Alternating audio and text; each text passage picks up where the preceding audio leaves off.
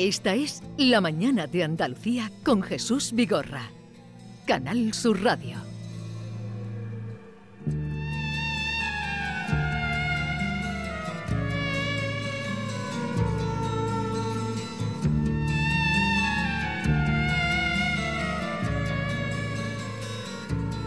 Es jueves y vamos al encuentro con Javier Pérez Campos, los misterios de Al-Ándalus, hoy porque estamos aquí eh, justamente en Andalucía. Javier Pérez Campos, buenos días.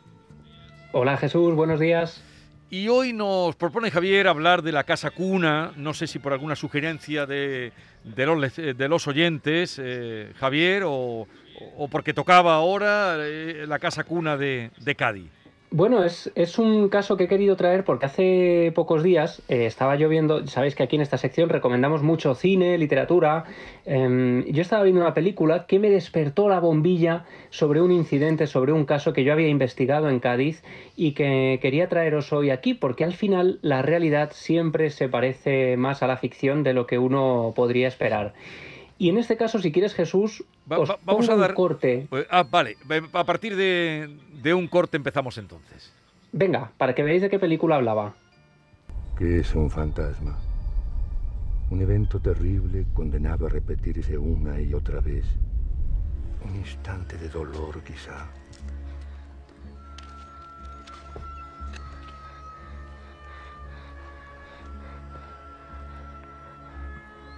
Algo muerto que parece por momentos vivo aún.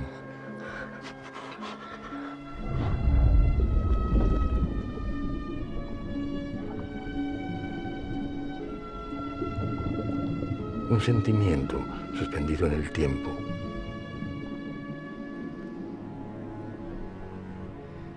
Como una fotografía borrosa.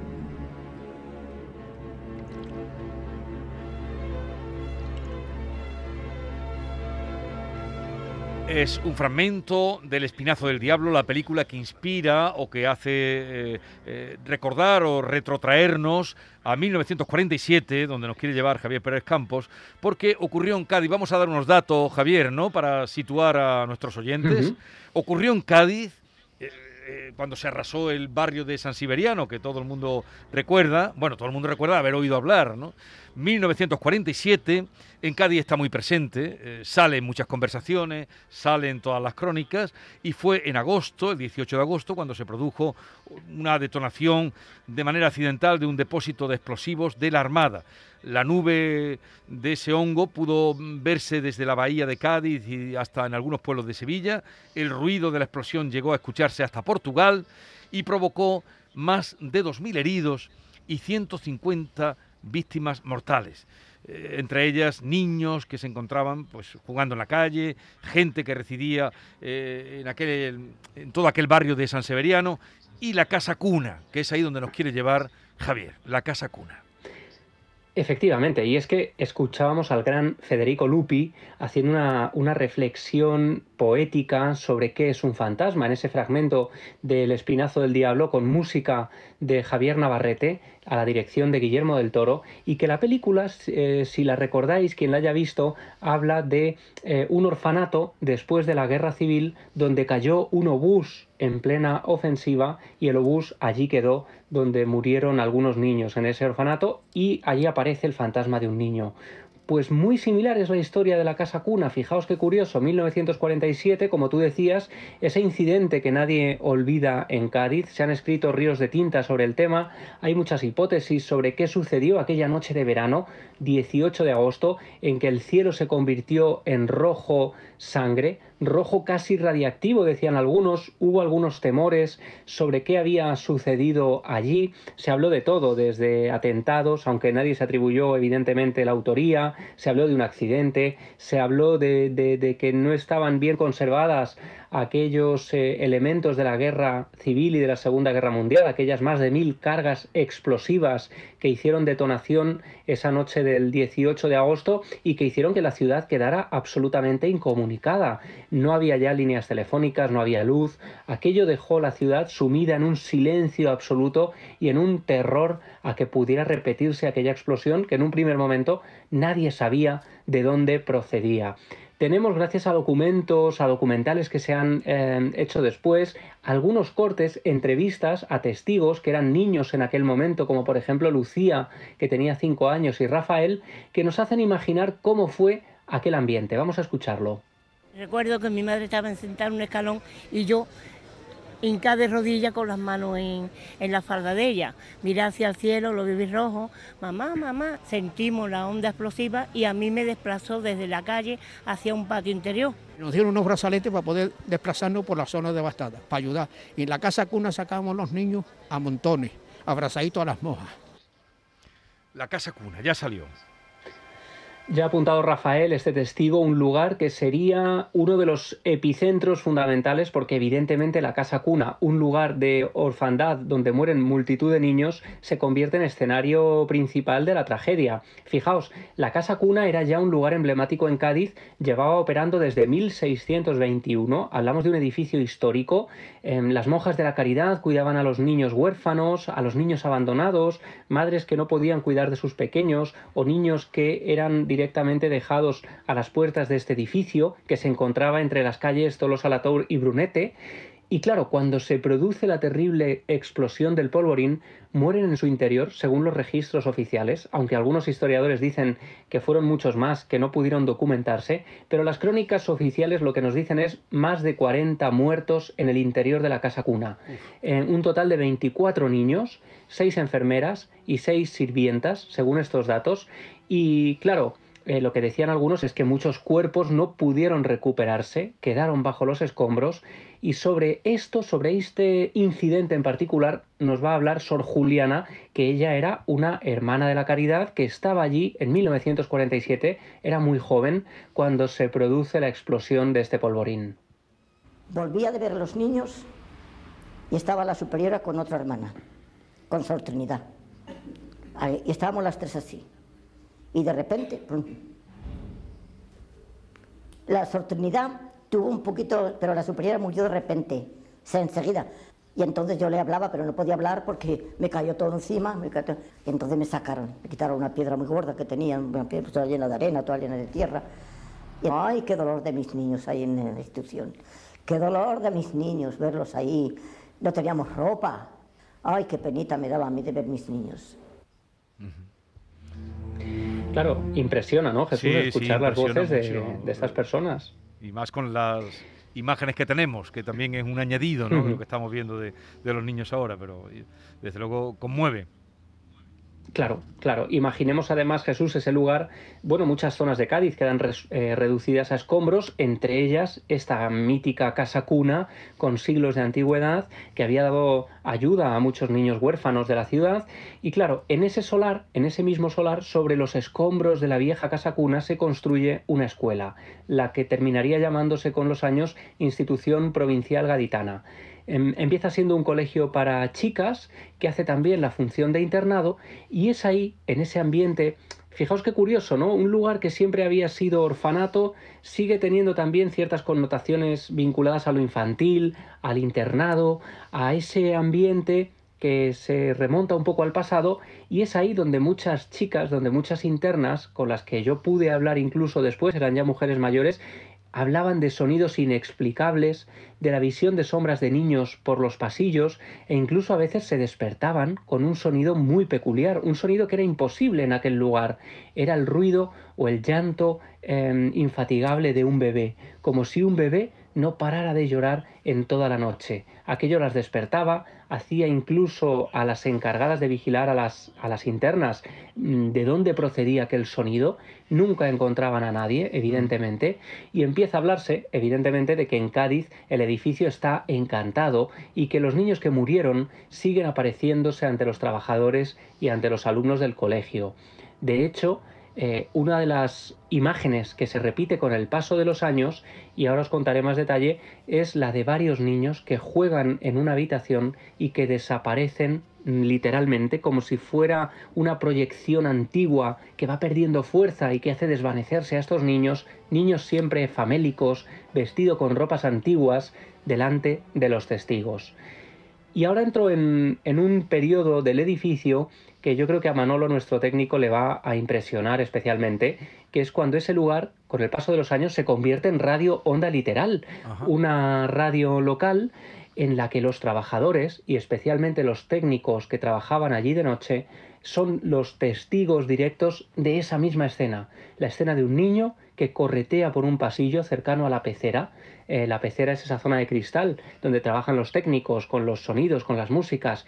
Y una noche, uno de los técnicos, una noche de horror, observa a un niño de pequeño tamaño, apenas aprecia eh, la cabeza y la coronilla bajo el cristal, cuando se acerca, eh, sale de su pecera, de esa zona técnica, a buscarle, ya imagináis, Allí no hay niños, son las 2 de la mañana. Evidentemente es imposible que nadie se haya colado en ese lugar.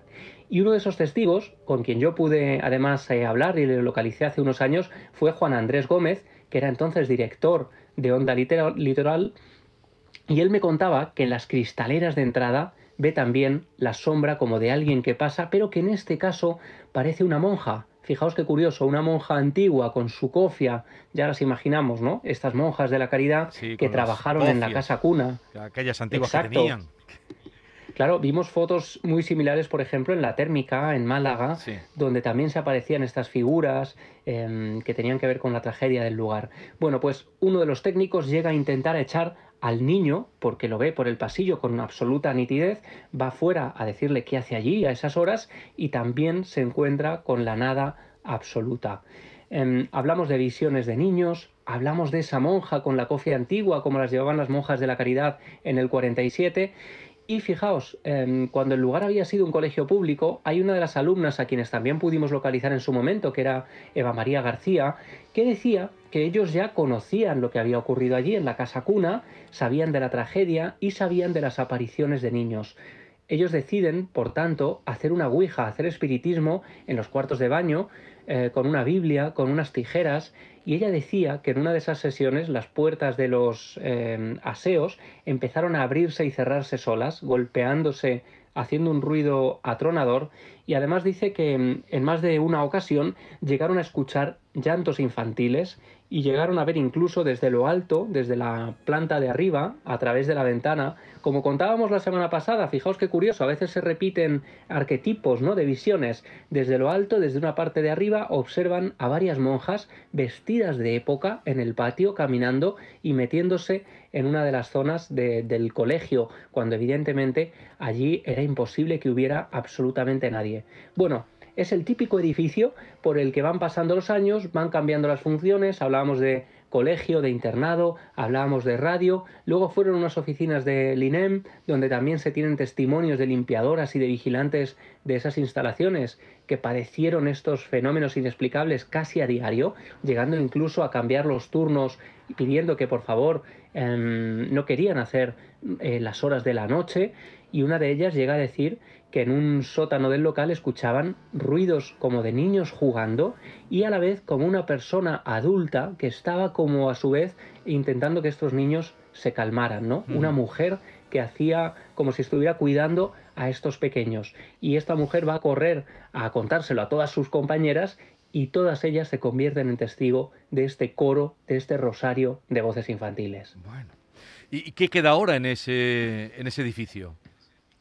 Pues fijaos, yo cuando estuve allí mm, solo quedaba un solar deshabitado, esto fue hace unos años, em, nos contaban que era como, bueno, ya sabemos que en Cádiz además las casas eh, se agrupan unas junto a otras, el, hecho de que exista un solar vacío, sin ocupar, sin construir, es bastante peculiar y ayer hacía yo la, la experiencia en casa de buscar, porque yo imaginaba que ya se habría construido algo tantos años después. Yo de noche, hace pocas horas, porque me ha costado muy tarde, estaba buscando información sobre este lugar de manera obsesiva y me he encontrado con que el solar sigue vacío. Es un, es un solar abandonado Em, donde parece que nadie quiere construir. No sé si algún oyente tendrá información. Hubo un proyecto de construir allí una ciudad de la justicia. Hoy alberga una pequeña instalación abandonada. Hay unas canchas de fútbol y de baloncesto. Y luego ese solar donde nadie ha construido todavía hoy. Y donde, por cierto, yo en su momento llegué a recoger también testimonios de los vecinos de esa zona que hablaban de aparición de unas luces que parecían estos fuegos fatuos que aparecen donde hay huesos y que de alguna manera dejaba abierta en el fondo la historia de que aquella, aquella tragedia del año 47 no se llegó a resolver y las tragedias sin resolver son siempre, en el fondo, historias de fantasmas. Historia de la Casa Cuna. Nuestro compañero, como bien aludías a él, que es de allí, eh, Manolo Fernández, pues dice, estaba, mm, eh, nos comenta que él había oído eso y nunca le echó cuenta, sobre todo por su afición a la radio y su profesión, eh, esa historia que tú has contado de cuando estaba allí Onda Litoral, ¿no? En fin, las historias que le trae, ¿no? las historias no resueltas y se repite muchas de otras historias que has contado, sobre todo donde, ha habido niños, donde ha, visto, donde ha habido muertes violentas y, donde se mantiene mm, esas apariciones. ¿no? no es la primera vez que algo similar, muy distinto el origen, indudablemente que es eh, lo que todo el mundo conoce, lo del polvorín de, San Severiano, pero sí eh, eh, lugares donde ha habido dolor y donde persiste ese fantasma. Evidentemente, además las historias de apariciones de niños son muy habituales. El niño, ya lo hemos contado alguna vez, es el, digamos, el retornado más temido a lo largo de la historia. En la antigua Roma incluso había ritos concretos, esto yo lo he podido hablar con historiadores especializados en la Roma antigua, para evitar que los niños fallecidos volvieran del más allá y se les enterraba, por ejemplo, en tinajas. Eh, tenemos esa zona de Baelo Claudia, precisamente muy cerca de Cádiz, em, donde se han encontrado hallazgos eh, funerarios de ritos extraños donde se intentaba anclar a los niños difuntos a la tierra de una manera muy especial para evitar su retorno y en el fondo es la clásica historia, el niño que no comprende la muerte y que incapaz de seguir allá hacia el otro lado, tal y como dicen los grandes mitos de la historia, se quedan anclados al lugar donde murieron. Pues ahí dejamos esta historia de la calle Cuna. Javier Pérez Campos, eh, gracias. Si quieren ustedes comunicar sugerencias, como siempre decimos, experiencias, algo de lo contado hoy, a través del 670-940-200 nos pueden dejar su mensaje o también a través de el Twitter de Javier, que es arroba Javi Pérez Campos. Un saludo, Javier. Ya nos vemos después de Semana Santa, ¿eh? Que tengáis buenas vacaciones, amigos. Igualmente, un abrazo. un abrazo. Adiós. Chao.